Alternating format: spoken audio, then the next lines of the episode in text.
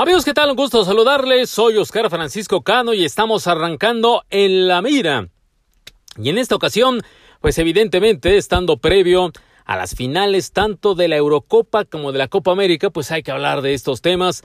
Se han conjuntado dos finales muy atractivas por la historia, por lo que involucran a los equipos que están ahí disputando los títulos y por eh, diferentes detalles que aderezan de manera muy, muy interesante, muy sabrosa lo que va a ocurrir sábado en Copa América y domingo en la final de la Eurocopa.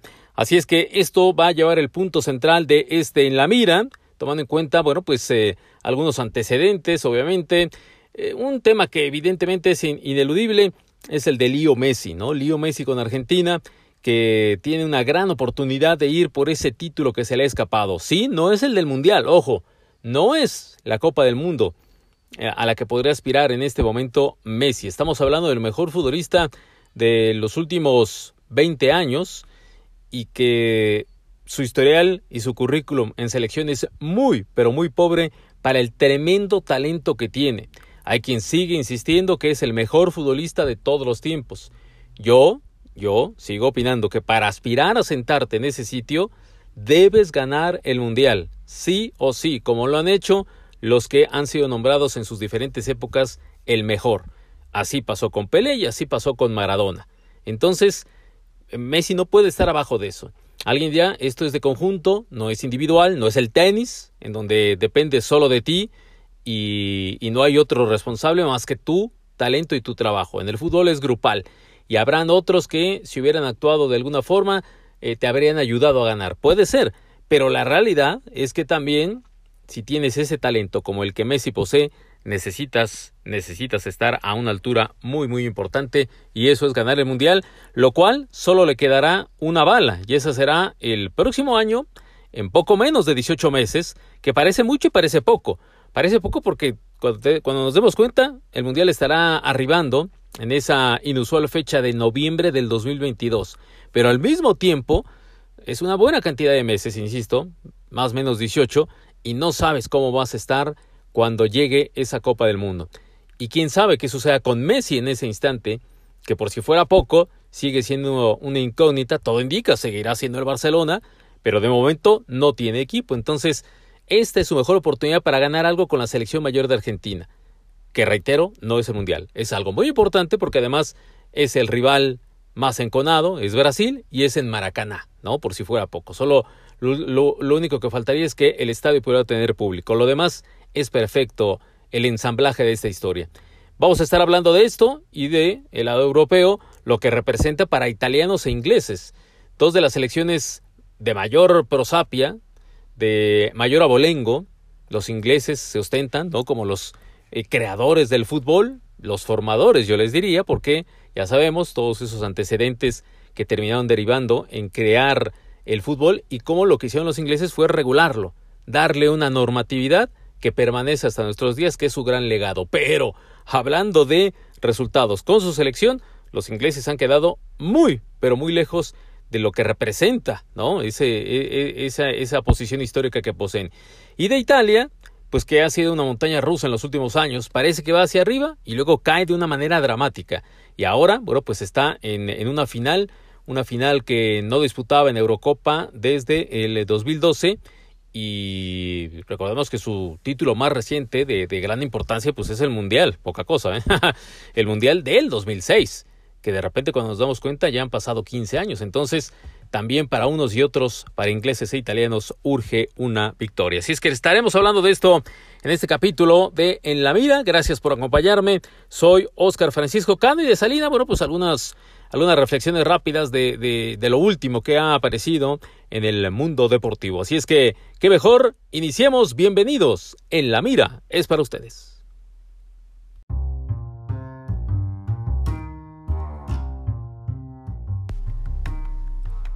Muy bien, arrancamos con En la Mira y vamos con el orden cronológico, hablando de las finales de este fin de semana. Primero con la Copa América y después con la Copa Europea de Naciones. La Copa América.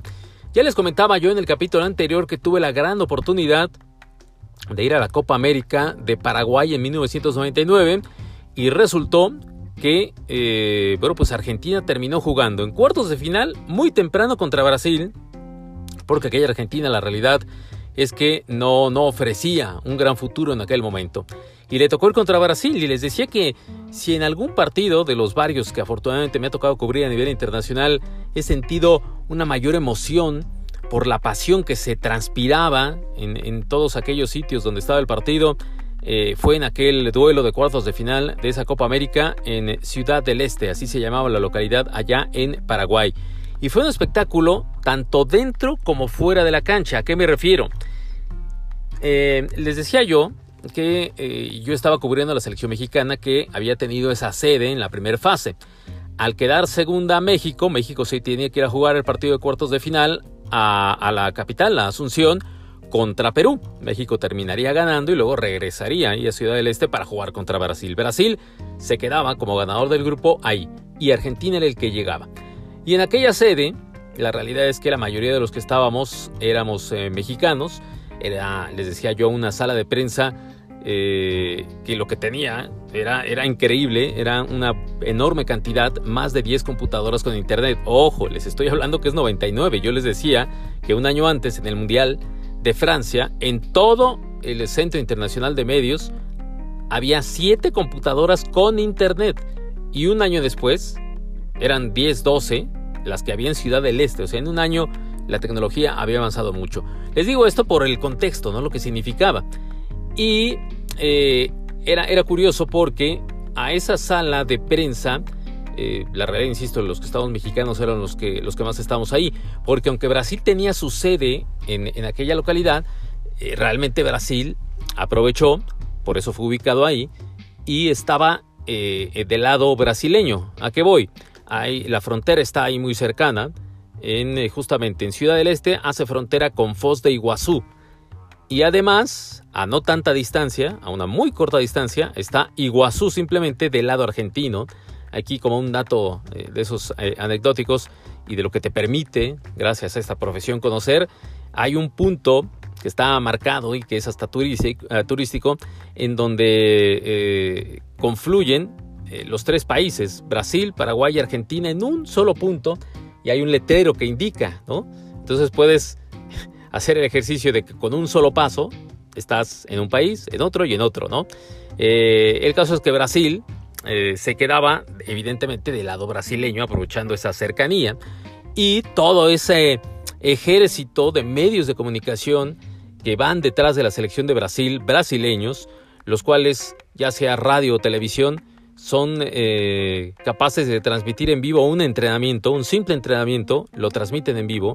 La gente en Brasil sigue consumiendo al por mayor lo que su selección ofrece, más allá de que, fíjense, en aquel momento era 99 y Brasil llevaba un rato, eh, si quieren no tan largo, de había sido campeón en el 94, había ganado la Copa de América de Bolivia en el 97, es decir, era el vigente campeón entonces estaba en ebullición la selección brasileña y eh, tenía un gran equipo. Estaba Ronaldo, estaba evidentemente eh, Rivaldo, estaba Roberto Carlos como los principales, estaba Dida, era un, el portero, era un, era un equipo muy, muy poderoso Brasil.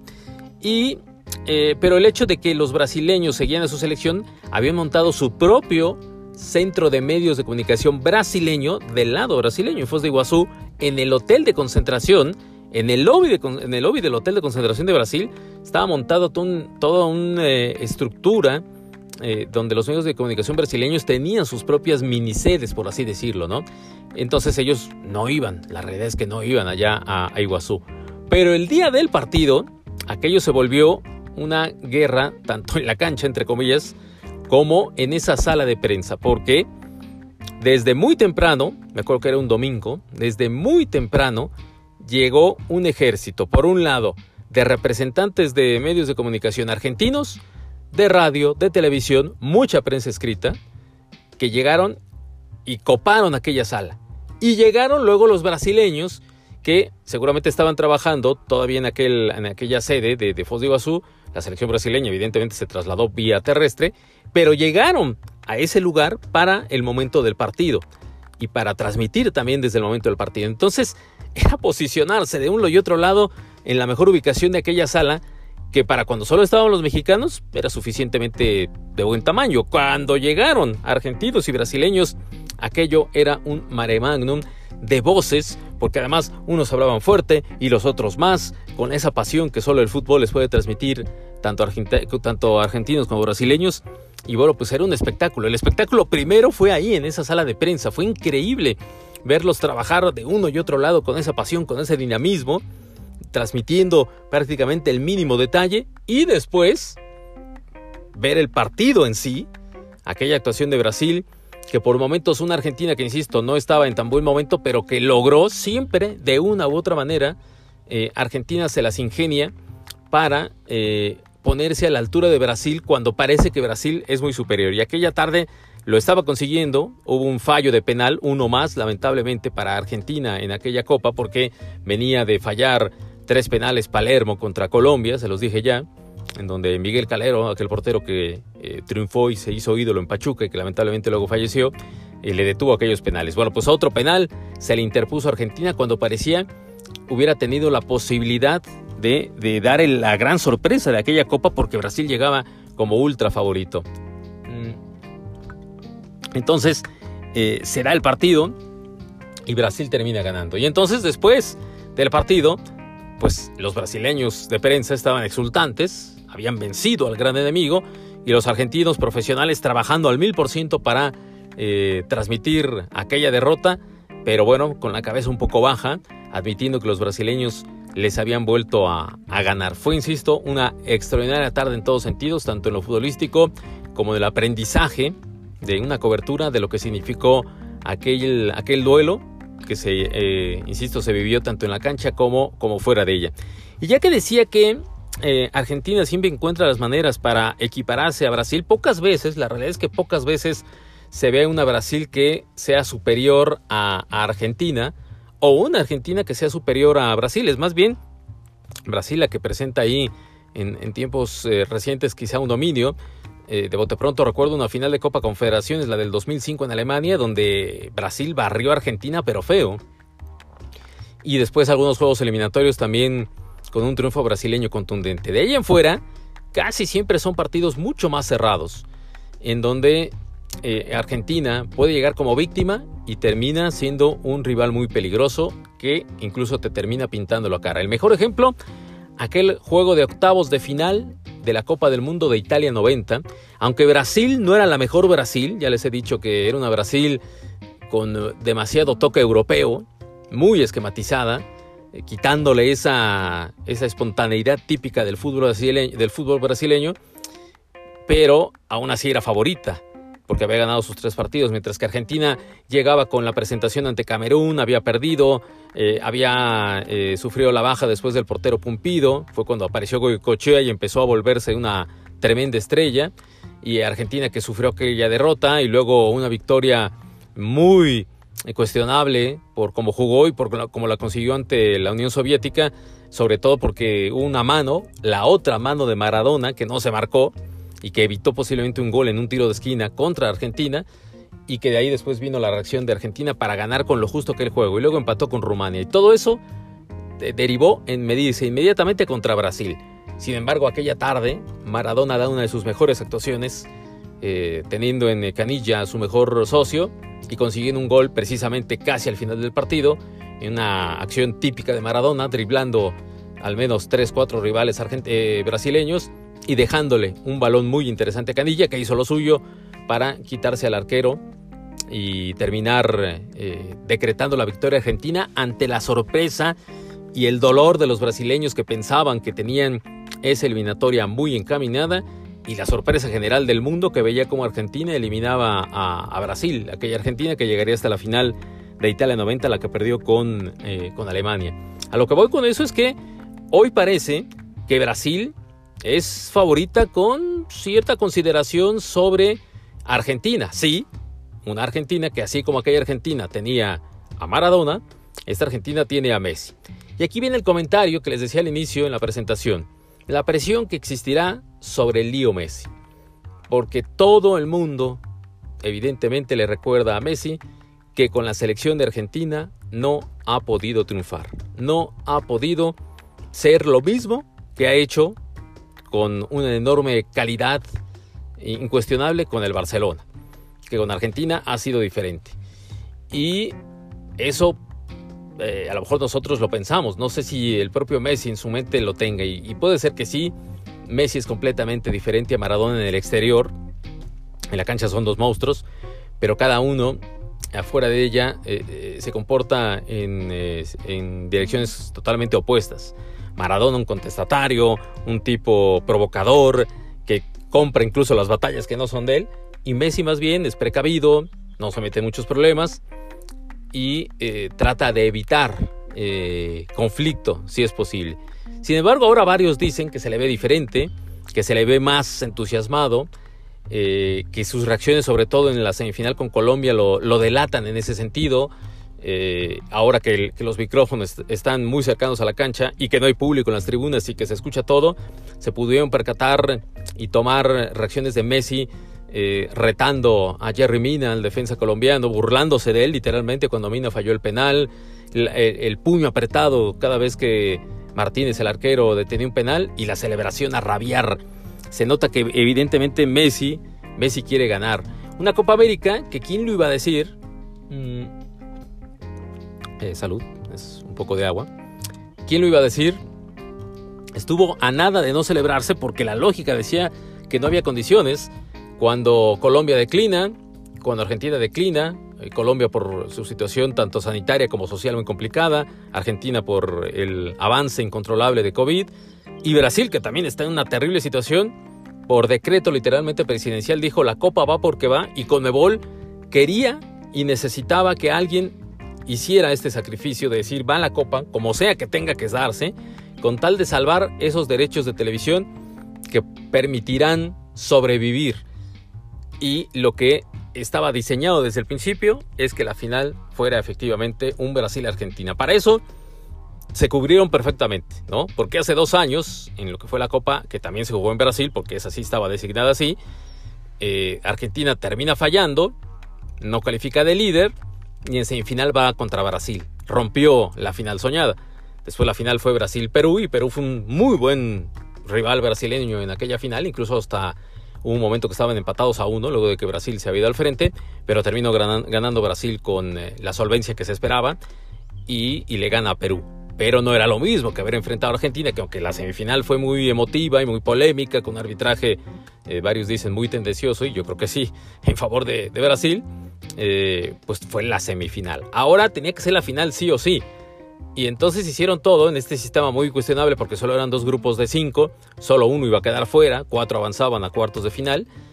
Y solo si Brasil o Argentina quedaban de tercero y cuarto, era la única manera de verse antes de, la final. Con que quedaran primero y segundo y fueran avanzando, iban a llegar. Y así sucedió, siendo los dos líderes. La realidad es que los dos cumplieron con esos roles. Mejor Brasil que Argentina. Argentina ha venido de menos a más y todavía con, ese signo de interrogación, porque contra Colombia, que Colombia le, supo jugar es cierto, pero la pudo haber rematado antes, no lo hizo y después la dejó vivir y de milagro no quedó eliminado Argentina. Eh, y sobre todo pues, exponiéndose en los penales a ver qué sucedía, ¿no? El caso es que Brasil es marcado favorito y está el duelo, ¿no? Ahí está. Eh, uno para donde voltee y vea algo referente a la final, está la cara de Messi y la cara de Neymar. Los dos muy buenos amigos, porque si algo son, son muy buenos amigos. El uno y el otro han hecho esfuerzos para tratar de reunirse otra vez con un club y no han podido ni uno ni otro, ni en el Paris Saint Germain, ni en el Barcelona, de momento. La verdad se ve muy complicado ya que vuelve a suceder, pero bueno, o quizá a lo mejor en un futuro no tan lejano en la MLS, en una de esas. ¿eh? El caso es que eh, pues es el duelo entre ellos. Ahí eh, Messi, hablando de final, tiene aquella final de Mundial de Clubes, cuando el Barcelona estaba en lo más alto de su nivel futbolístico, y cuando el Santos trató de oponérsele con un muy joven Neymar y, quedó expuesto el, el, nivel de uno y otro equipo en favor del Barça que golea con dos de Messi. Bueno, pues ahora están ahí en esta final. Final que Neymar dice es la final que siempre he soñado. Una final contra Argentina y jugarla además en Maracaná. Pues el sueño será cumplido. Veremos si el sueño, como se suele decir, no se torna en pesadilla. En el mismo lugar donde Messi hace siete años tuvo en sus manos ser campeón del mundo, tuvo en sus pies, porque el mejor partido que Argentina ha dado quizá en un buen tiempo fue aquella final contra Alemania. Vaya que le jugó bien, vaya que la maniató y que tuvo el dominio, pero no fue certero. Y entre las varias fallas, se recuerda mucho la de Higuaín, que esa aparece en todos lados.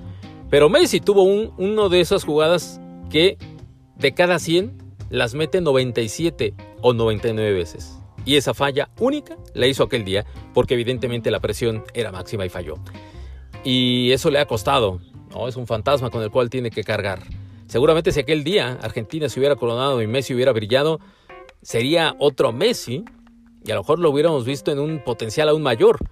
Hay que decir que en los últimos años ni con el Barça ha podido estar ganando, por eso es que ese conflicto de decir me quedo no en el Barça, pero hay que decir que él mismo, aunque es el que más ha dado la cara por el Barça, también ha naufragado, sobre todo en aquellos partidos de Champions contra, eh, contra la Roma y contra el Liverpool, ¿no? con ventajas amplias que dejaron ir en el segundo partido. El caso es que, pues ahí están estos temas de la Copa América. Eh, eh, recuerden que en el capítulo anterior hice toda una defensa de lo que significa el fútbol de América.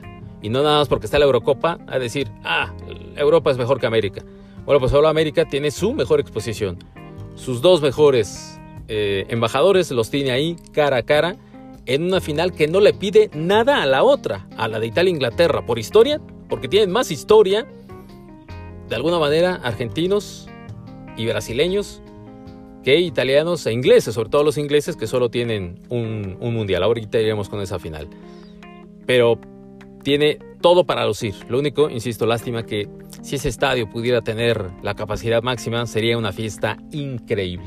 Hubiera sido una fiesta sensacional. Lástima que nos perdemos eso, pero no la final como tal. Así es que, dar un favorito, doy, me voy con la fácil, la verdad. Me voy con Brasil por ligero margen. Vamos a ver si Messi logra imbuir al resto de sus compañeros. Un Messi que no es así, que no es el estandarte como tal, hablando, gritando, pero que los jugadores, a lo mejor sus compañeros, querrán regalarle a Messi esa posibilidad de por fin alzar un título, un título con la propia selección. Insisto, creo que Brasil es favorito, pero veremos si puede darle la vuelta a Argentina y Messi a esa situación.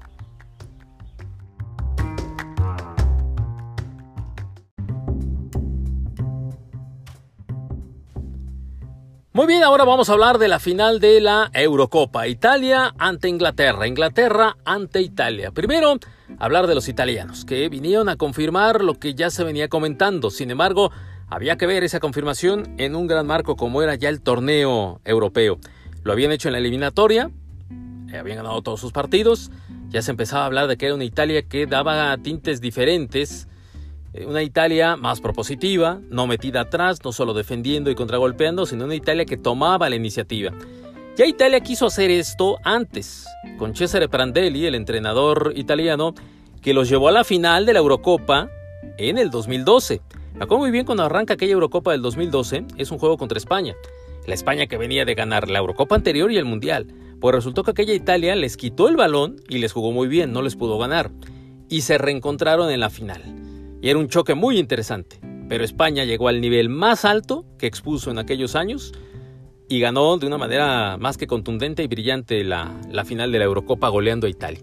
Y entonces ahí como que en Italia eh, dijeron, ¿para dónde nos vamos? Dejaron a Prandelli, pero en el Mundial quedó eliminado rápidamente en la primera ronda. Primera ronda donde quedó eliminado curiosamente junto con Inglaterra. Eh, comentaba yo con Cristian Martinoli que no había grandes antecedentes, o muchos al menos, de partidos así muy memorables entre ingleses e italianos ahora que les toca vivir una final de Eurocopa.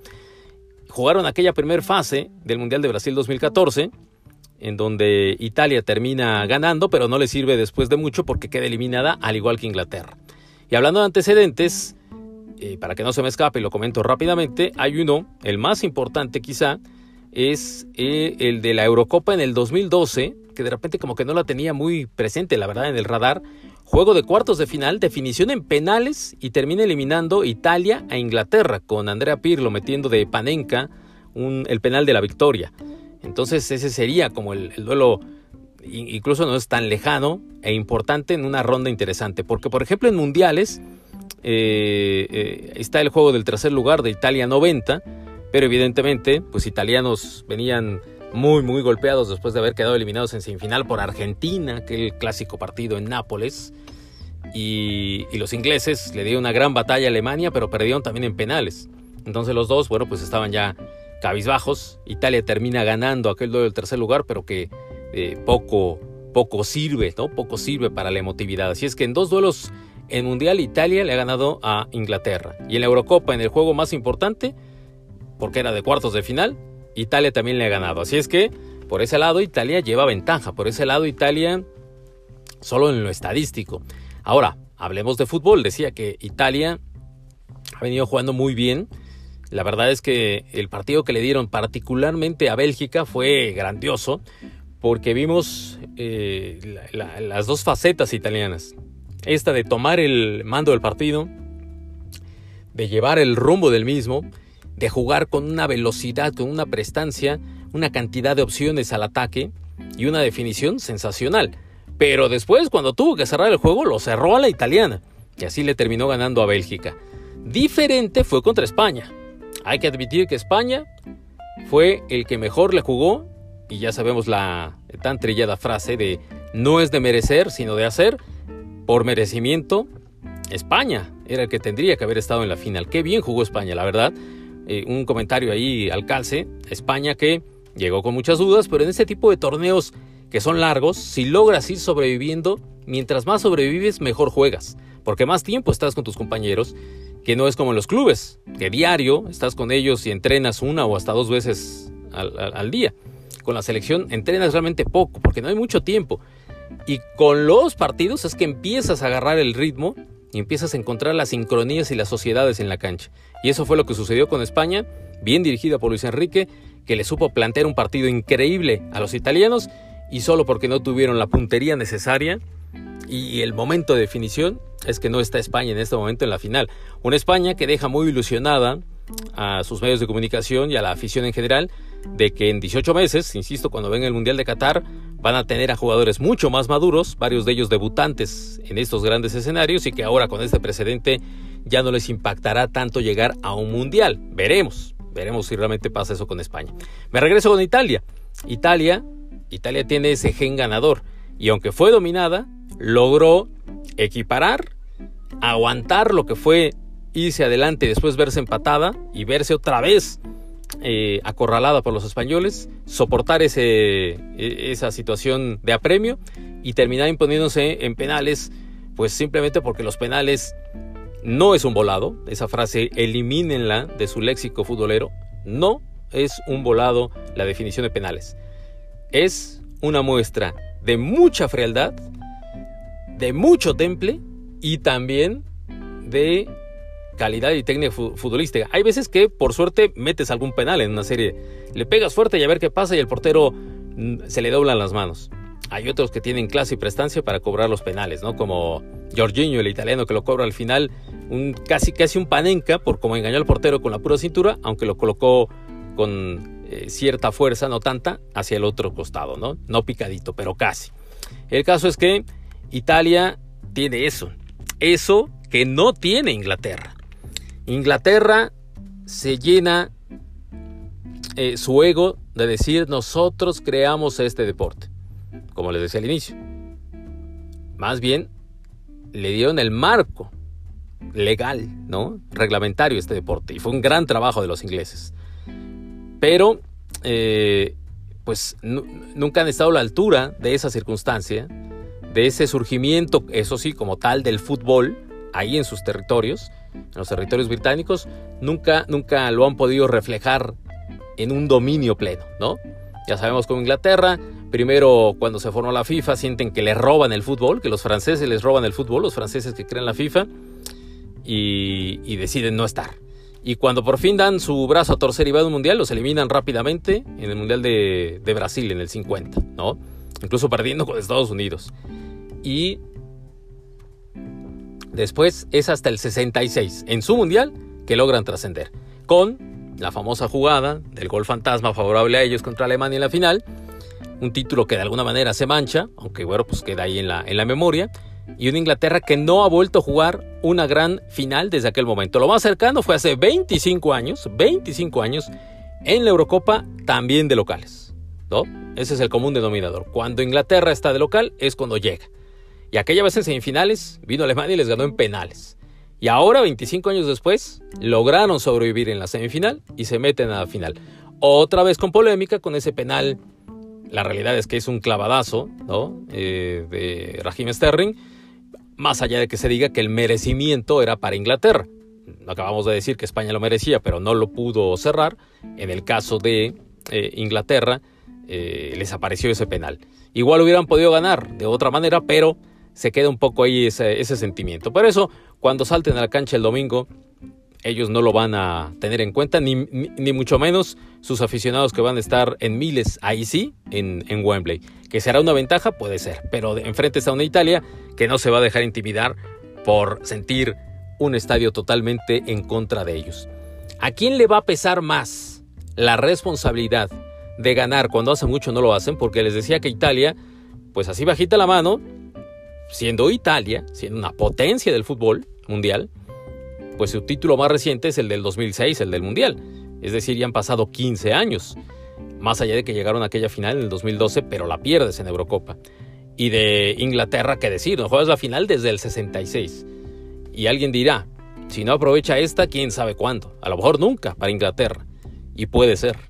Sí, tiene una generación bastante buena que se ha ido forjando al calor de una Premier League llena de talento no inglés pero que han logrado tomar posiciones interesantes para conformar una generación que quizá mejor la de hace 25 años, donde estaba, por ejemplo, el propio técnico Southgate o Alan Shearer como atacante, o todavía Paul Gascoigne, un tremendo jugador que lamentablemente los vicios, particularmente el alcohol, le cortaron una carrera que hubiera sido excepcional, que esta, la mejor generación, no tiene ese talento, que hay algunos, a mi punto de vista, que siguen siendo de repente más publicidad del propio Sterling, que tiene grandes condiciones, pero me parece de repente excesivamente sobrado. El que sí me parece es un gran jugador y aparte un buen profesional es eh, Harry Kane, ¿no? Es un, es un cuate que se ve más grande de lo que es. En edad es joven, pero su fisonomía se ve como si fuera un futbolista mucho más grande en edad por, por cómo se comporta y todo.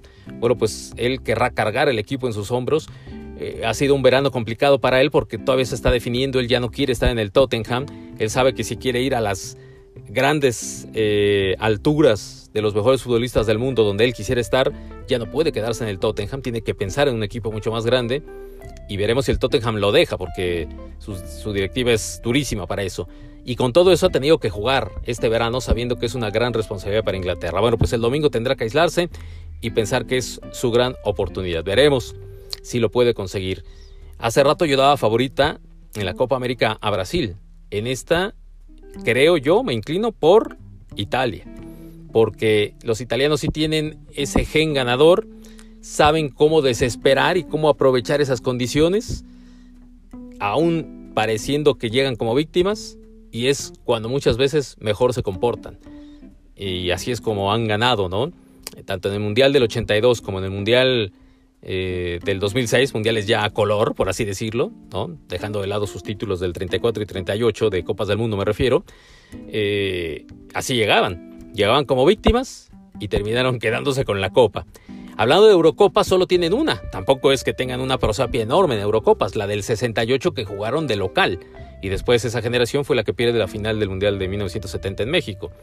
Entonces esta Italia Tampoco es que en Europa haya pisado muy fuerte. Mejor ganaron dos mundiales antes de, volver a estar en una opción de ganar la Eurocopa. Pero aún así les doy ese margen de favorito en esta final ante Inglaterra. Creo y espero que sea un muy buen partido, que sea espectacular, pero que Italia sabrá cómo meter cuando necesite el viejo candado, el viejo catenacho para asegurar el triunfo. Creo yo. Apuesto por Italia.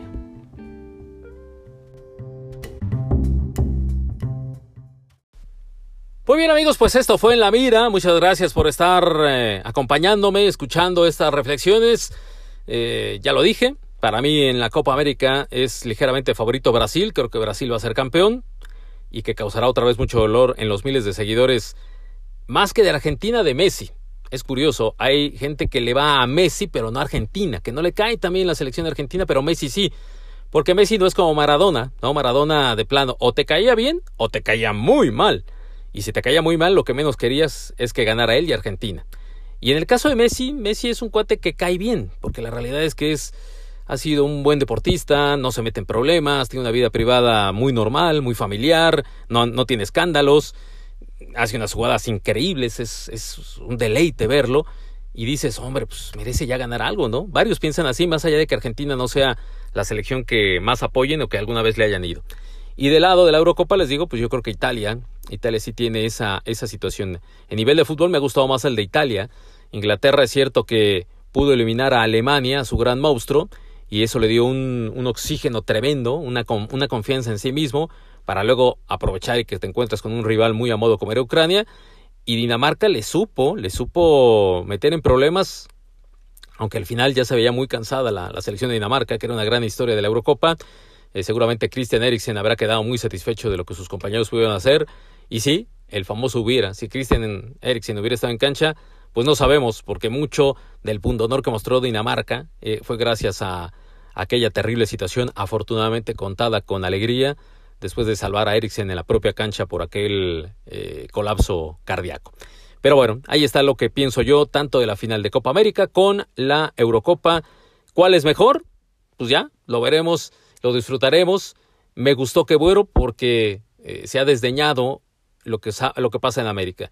Europa tiene el gran potencial económico y a nivel de clubes evidentemente arrasa con lo que me pongan enfrente. Pero no olvidemos el gran aporte americano. América tiene que regresar, eso sí, a sus bases. Se está sangrando demasiado. No solamente le pasa a Brasil y Argentina, le pasa ya a Uruguay, evidentemente también, pero le pasa a Paraguay, le pasa a Perú, le pasa a Ecuador, que manda muy jóvenes esos elementos que no terminan de madurar en, en nuestro fútbol de este lado de América.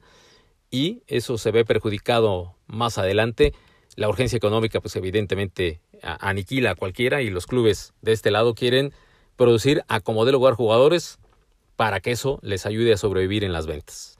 Y eso perjudica evidentemente el, el nivel que, que presentan localmente, ¿no? Antes la, la, Copa Libertadores sí que es una copa que se juega de repente más con fuerza que con fútbol, pero tenía estrellas, ahora hay menos precisamente por eso, menos jugadores distinguibles, permanecen las instituciones y la historia, pero necesita tener esa fuerza, veremos, veremos qué pasa en, en años próximos. Ya de salida, pues nada más eh, quisiera agregar dos comentarios de, de dos temas. Uno, el del tenis, eh, ya lo he dicho, eh, eh, bueno, pues evidentemente soy un fanático enorme de, de, Roger Federer. A mí desde muy, muy pequeño me encanta el tenis y he tenido una infinidad de tenistas que me han agradado desde hace mucho, ¿no? Desde que estaba Bjorn Borg, el propio McEnroe siendo rivales enconados, los dos me gustaban. Es como si actualmente alguien dijera que le gusta cómo juegan Nadal y Federer o Djokovic y Federer cuando son grandes rivales, pero pues sí, así era. Y después eh, Mats Wilander, me acuerdo que me gustaba mucho. Pero después cuando aparece Boris Becker se convierte en mi primer gran ídolo tenístico así de, nivel internacional. Pero Stefan Erber era también un deleite verlo. No tanto de Sampras ni de Agassi, la verdad es que no, reconociendo que son estos tenistas. Pero cuando llegó Federer, lo llevó al tenis a otra dimensión. A mí es mi parecer. Hay enormes tenistas y ahí está la opción de que este mismo fin de semana, cuando grabo esto, Djokovic ya está en la final de Wimbledon, va a enfrentar a Berretini, todo indica que es amplio favorito, y, va a empatar la marca de 20 Grand Slams de Federer y de Nadal. Y puede ser que gane el torneo olímpico de tenis y puede ser que gane el eh, US Open. Para ganar no solamente el Grand Slam, sino el Grand Slam dorado, porque incluye Juegos Olímpicos, y ser el máximo ganador de Grand Slam. Será un año increíble. Parece que en ese instante no hay quien se lo ponga a Djokovic y tiene un enorme mérito. ¿eh? Es una máquina del tenis, pero sobre todo una mentalidad a prueba de todo. Una mentalidad que no tiene Federer, por ejemplo.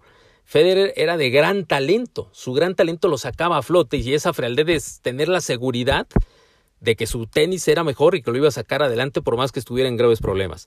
En el caso de Djokovic muchas veces se asume que está en inferioridad, pero su mentalidad lo pone a prueba de todo. Evidentemente juega una enorme cantidad, no por nada tiene esa cantidad de títulos.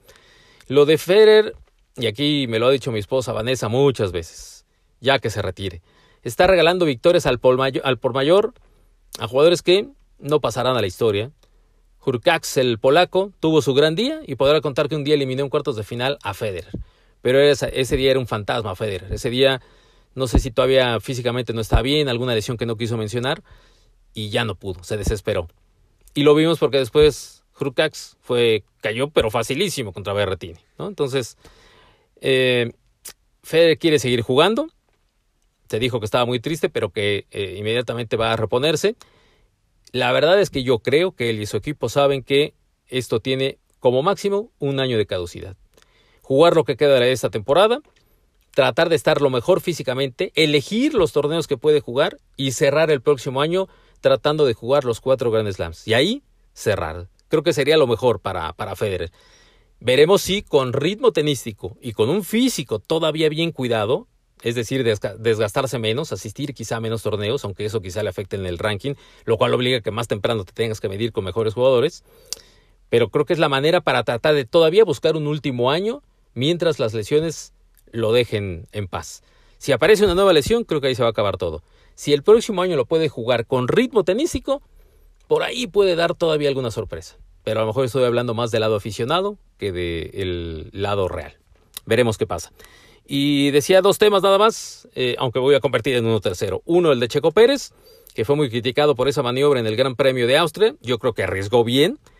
Fue una apuesta que no le salió y que ahora tendrá que eh, compensar con buenas actuaciones como suele hacerlo cuando no viene de una carrera como él hubiera querido se está solidificando en Red Bull, que es cierto, tiene al compañero que está arrasando en la temporada como Verstappen, pero creo que Checo está haciendo lo suyo y la temporada apenas cubre su primer tercio. Entonces le queda una buen, un buen trecho, cada vez se siente mejor con el auto, yo creo que incluso por eso arriesgó en aquella maniobra, porque se siente ya más compenetrado y eso a futuro le va a dar eh, buenos dividendos. Espero y lo, y lo creo así. Y ya de salida, pues va a iniciar la Copa Oro. ¿Qué les digo? La selección mexicana tiene que jugarla. Aquí es donde ha faltado de la dirigencia de la Federación Mexicana más política para tomar el rol importante en, CONCACAF y provocar que CONCACAF busque una unión urgente con CONMEBOL en el torneo de América, en la verdadera Copa América. Es lo que tendría que hacer para buscar un rol de competencia. Uno ve lo que pasa en la Eurocopa, uno ve lo que pasa en la propia Copa América y dices, la selección mexicana al nivel que va a tener que jugar, porque incluso Estados Unidos la ha desdeñado ya, sabe que ya no otorga nada, antes era la Confederación el, la, zanahoria que jalaba al, eh, justamente para que la persiguieran, ahora ya ni siquiera existe eso y por eso Estados Unidos dijo, no me interesa. Y México la juega y la tiene y lo obligan a jugarla por negocio. Tendría que provocar eso la Federación Mexicana para que cada cuatro años tengas ese torneo de alta competencia. Yo creo que lo van a hacer justamente de cara al Mundial del 2026 que se juega en Estados Unidos, México y Canadá, para cuando venga la siguiente copa. Ojalá lo consiguieran, ojalá lo hicieran y que quedara permanente y no solamente como ocurrió en la Copa Centenario de Copa América, que después otra vez cada quien se fue para su lado. Ojalá así sucediera porque es urgente que México, como selección y como fútbol, tenga competencia de alto nivel. Es bueno tener mucho dinero para fomentar el trabajo interno, pero ese se tiene que hacer el de generar más y mejores jugadores como tanto, tantas veces he dicho. Pero necesitas medirte con los mejores. Y si solo va a pasar de mundial a mundial, va a ser bien complicado. Pero bueno, ojalá esto mejore más adelante. Muchas gracias. Soy Oscar Francisco Cano. Me despido. Esto fue En la Mira. Y ya nos estaremos escuchando próximamente. Cuídense mucho. Hay que seguirnos cuidando mucho, mucho. Y aquí estaremos. Saludos.